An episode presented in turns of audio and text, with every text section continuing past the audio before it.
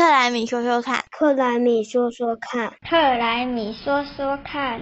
欢迎回到我们克莱米说说看，我是气候妈妈，我是瓶子，我是微微。江江江，我们三个成立了一个台湾气候未来协会哦。这个协会的目的是啊，希望可以更聚焦在气候变迁教育的推广上面，更专注于气候变迁对台湾所带来的影响和可能的解决方案上。我们的目标就是要当一个现在众多环境相关协会中最愿意说实话，也是最务实的一个。所以，不仅是面对大众的气候思维的推广，也是希望可以分享更多属于我们台湾在地的企业，尤其是中小企业的气候解决方案。我们真心想要成为协助台湾达成二零五零净领导的其中一个力量，所以欢迎大家一起加入我们。一讲到气候变迁啊，大家脑海里是不是马上浮现了一只又可爱又萌的北极熊，或是一对北极熊亲子妈妈或小孩？趴在快要融化光的冰块上，漂浮在大海的画面呢？但是啊，明明这个世界上有这么多的动物都因为气候变迁而快要灭绝了，为什么你会第一个想到的是北极熊呢？其实我们应该要更注意的，其实不是北极熊有多可怜，虽然它们真的很可怜。重点呐是在北极这个区域。今天我们就要来聊聊北极为什么是气候变迁一个超级重要的场域呢？而且北极问题可能还是会压倒我们地球气候平衡的最后一根稻草呢。是啊，北极对我们就是一个很神秘的场域。没有，如果没有北极熊这么可爱的代言人呢，可能大家对这片纯白的大地也很难有想象吧。是说我的头脑还停留在上一集我们聊了一堆冰块，跟你们小时候有玩过任天堂的那个雪人浇浇 冰块的游戏吗？有玩过。对，有玩过就泄露年龄，就这样。没有，没有，没有，没有，没有，没有。好，那回到北极，另外一个原因啊，就是北极啊是气候变迁非常非常非常重要的关键场。全球暖化呢，其实是一个开端，气候变迁和后续的气候连锁的反应，又称为气候反馈圈作用。才是真正造成严重后果的犯人。你们知道地球的历史上过去有五次的生物大灭生物大灭绝吗？恐龙吗？对，恐龙是最严重的一次。对，好，不知道也没关系，现在你就知道了。地球的历史上有五次的生物大灭绝。其实啊，这五次的生物大灭绝，并不是一次性的就把地球的生物消灭一空。而是因为它引发了这种长期的气候反馈圈作用，让地球的气候数个世纪都没有办法恢复正常的生物可以生存的环境。那持续在这种气候反馈的阴影笼罩之下，所以才会让地球上过半以上的物种都慢慢的灭绝。哦，所以上次微微有提到的气候嘛，对不对？嗯，那。我们来解释一下什么叫气候反馈圈作用。好了，它就是一种恶性的循环。例如暖化，不是只是呃，例如暖化不只是原因，它同时也是结果，而且会像雪球那样越滚越大的那一种啊。是什么意思呢？比如说人类排放温室气体，让地球变暖，对不对？变暖以后呢，就很容易造成森林大火。结果呢，一森林大火呢，又排放出更多的二氧化碳。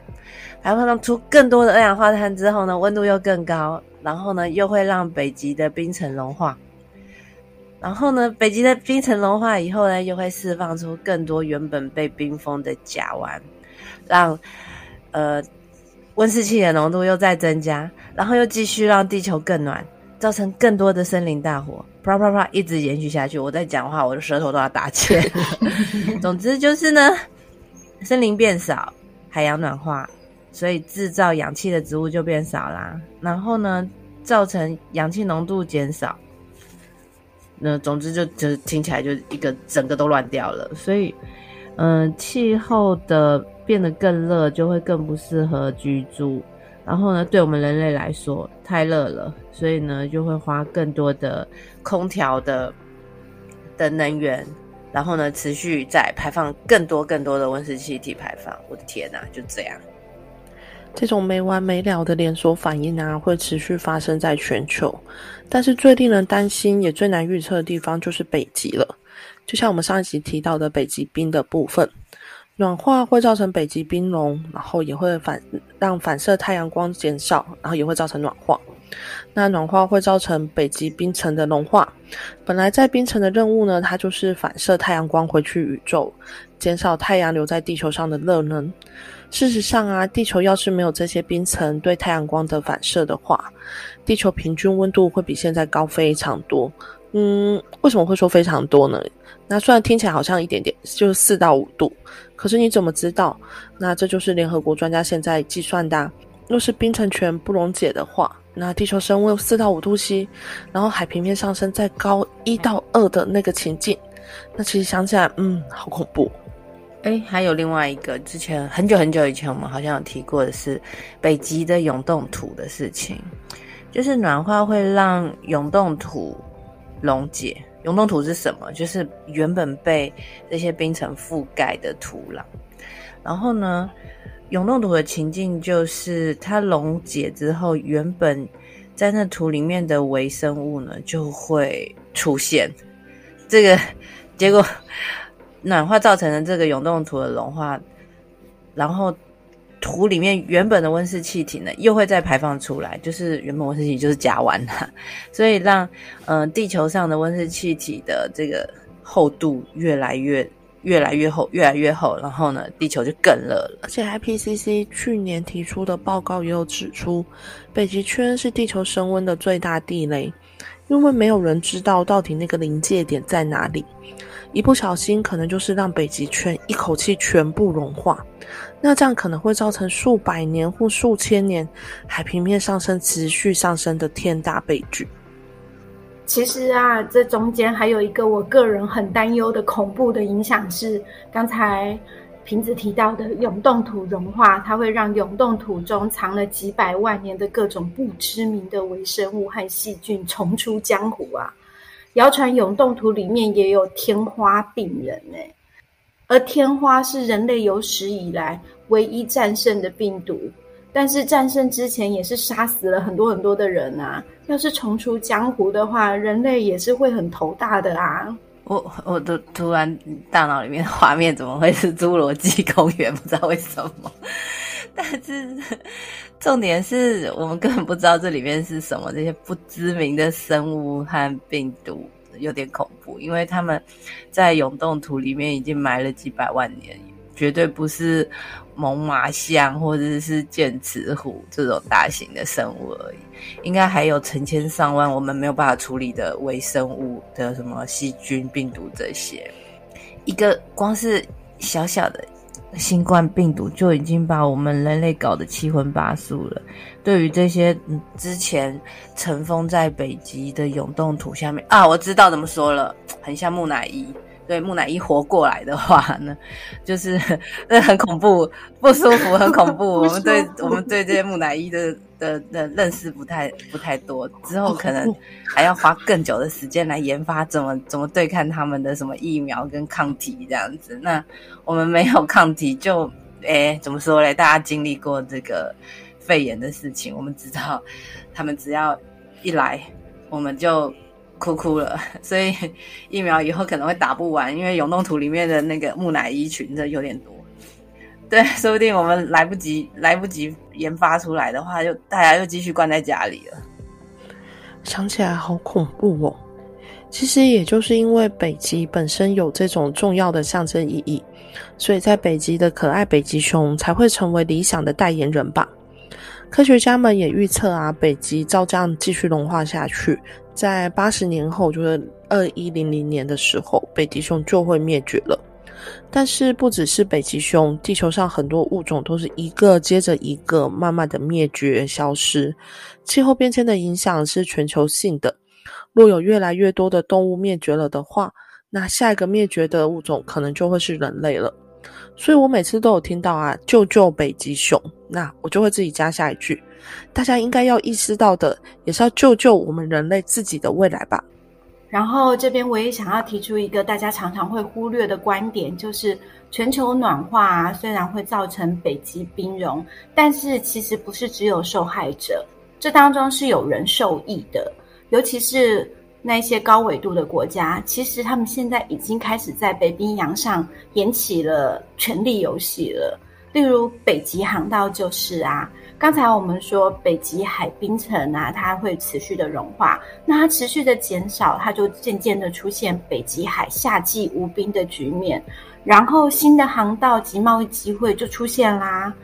这个新的航道啊，和原来从欧美到亚洲的传统路线比的话，若改走这一条航道的话，时间上它最快可以减少二十天呢，还可以避开加勒比。海盗攻击区域，所以绝对是省时、省钱、省麻烦的更好选择。所以从这个角度来说的话，无冰的北极海可能会是本世纪跟苏伊士或巴拿马运河一样，甚至是更重要的存在呢。对，说到运河，我突然想起来上次那个 那个货那个长龙的船卡在那个运河上的事情。对，所以多多几条通道的确颇重要。大排长龙，对，大排长龙，对啊，就嗯，我觉得我们上一集也有提到，就是嗯，北极冰融之后，对，嗯，这这个区域就就变得不太和平嘛，对不对？所以为什么为什么这些中高纬度的国家，他们其实在面对温室气体，还遇到遇到我们没有想过的好处？嗯，因为人家本来冬天是零下三四十度这种低温，它暖化一点之后呢，其实，其实我看过一个报道，就是，嗯，在格陵兰呢，他们全境有七十五 percent 的土地，就是本来就是一整年都在冰雪覆盖下。那因为暖化之后呢，对他们的好处就会是自然的生态改变，因为，嗯，它原本不能耕种的土地。就可以耕种了，至少冒出一些时间让它不再冰不再冰封嘛。但是同时也会有一些嗯破坏，就是它的基础建设就会被破坏，所以有一些在永动土层上的原住民，他的他的一些生活的文化可能也会受到冲击。那不过呃。刚刚提到啊，如果原本不能耕种的土地，后来可以耕种的话，就是呃，农产农产农作物的收获就会增加，像马铃薯种植的时间会变更长，然后呃，原本不能种植的像红萝卜啊、草莓啊、苹果这些，呃，本来在格陵兰不能种的的农作物，现在也可以开始种了。那还有就是渔业，对最。最近几年，因为海水温度的升高，所以呢，大西洋的黑尾鱼还有金鱼就会变成嗯可以收获的新名单。原本一九九零年代过度的捕捞以及海水温度太低消失的格陵兰鳕鱼，那最近因为海海域的温度回升，所以又在回流到格陵兰的捕获的清单里面。就像对格陵兰来讲，他们这种嗯。这样子原本被受到限制的的这些，不管是农业还是渔业呢，反而都会是一个大力度。而且除了金慧刚刚说的这个新航道之外啊，北极在丰富的天然资源这点上，它也是一个兵家必争之地。那听说目前大家调查北极天然资源的结果是，它石油储量有九百亿桶，那煤炭的产煤炭呢？煤炭的储量呢，也占了全球的四分之一，有超过一兆吨，还有大量的铜啊、镍啊、铀啊、金银等战力性的矿产。这么大的家底啊，又没有特定的所有者，嗯，其实大家不好说，是不是不抢呢？不抢是不是就不对呢？有资格的一定都会抢破头去争取呀。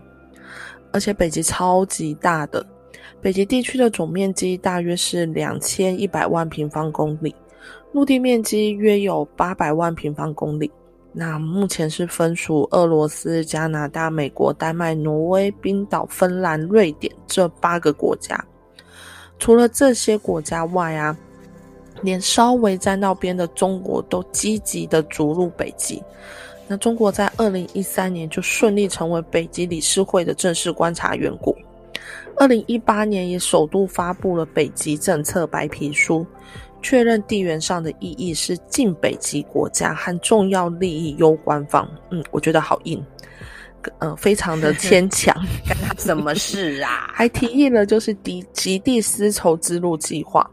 那中国也积极引用联合国海洋公约这些相关的条约，来强调中国有极地航道航行的自由权，也从各种国际法层次来捍卫中国参与极地开发的合法性，非常非常的用心计较。总之啊，人类以后在面对气候变迁的重重难关的时候，我深深相信北极这关啊，真的非常有可能是超级大魔王。而且啊，我们这些分不到北极资源的中低纬度国家，怎么看都非常有可能是纯粹的受害远大于受益的倒霉鬼们。所以呀，下次我们再看到救救北极熊的时候，也别忘了要提醒自己，因为也很有可能会是今日北极熊，明日未来台湾人的啊。好啦，我们今天就先到这里，我们下周见喽，拜拜。拜拜，下次要再一起听哦。